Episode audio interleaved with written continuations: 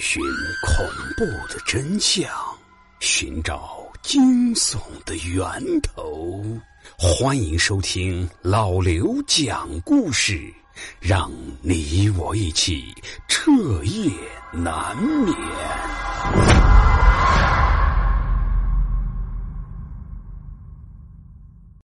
各位，今天我要讲的这个故事啊，是一件真实发生的事情。可能这件事情在我讲完之后，大家都会觉得有一些熟悉。是的，只要您也是农村的孩子，就应该听说过类似的事情，特别是一些偏远的农村和山村。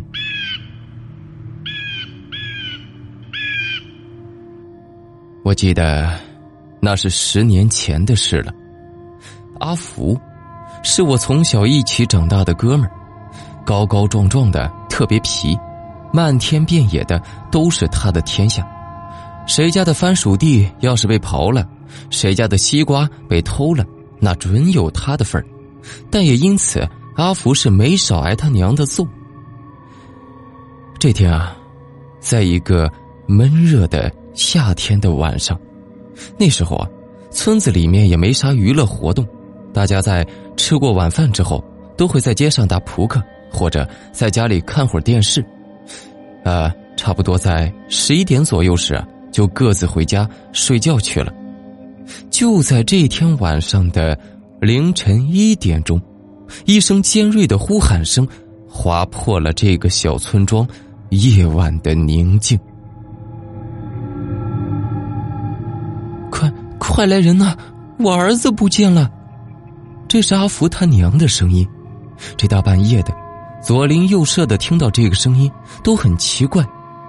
在农村呢，大家基本都是夜不闭户，也非常团结，谁谁谁的都认识。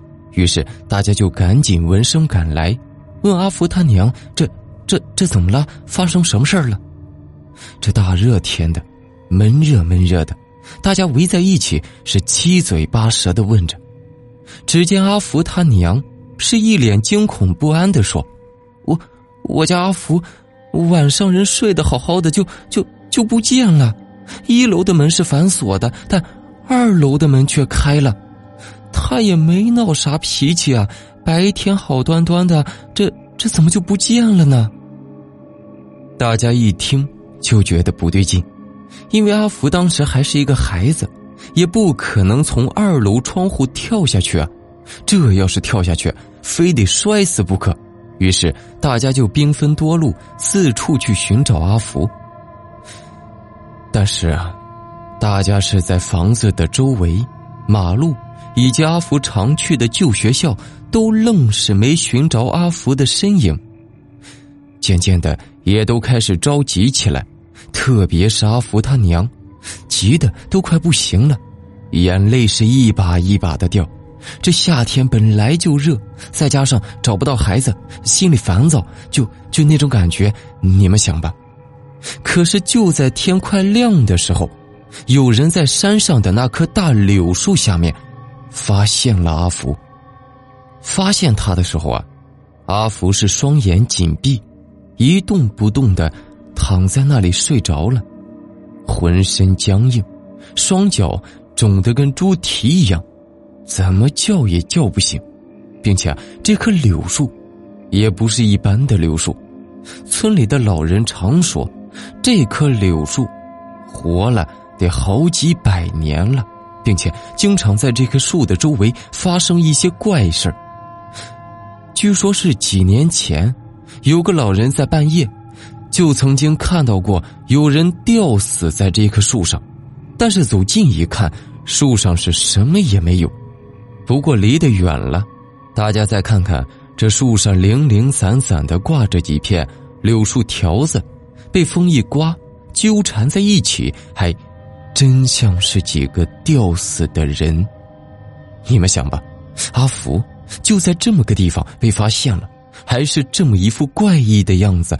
大家是真的被吓坏了，最后没有办法，他爹就把他给背了回去。可是，在背回去之后，阿福是一直也醒不过来，怎么叫也没有反应。就算他爹是拿大嘴巴抽他，也是一点反应也没有。医生也过来看了，说身体没问题，可阿福就是直愣愣的躺在那里，一动也不动。要不是看他还有呼吸，那看上去就跟死了是一样一样的。可就在大家束手无策的时候，住在我家后面的那个老太婆进来了，她。先是慢吞吞的摸了一下阿福的身体，又摸了一下阿福的手，说：“这孩子是魂儿丢了，得赶紧找回来啊，不然的话，就可能永远也醒不过来了。”这个老太婆呀，据说头顶有个仙儿，在我们十里八村呢是有些名气。阿福他娘。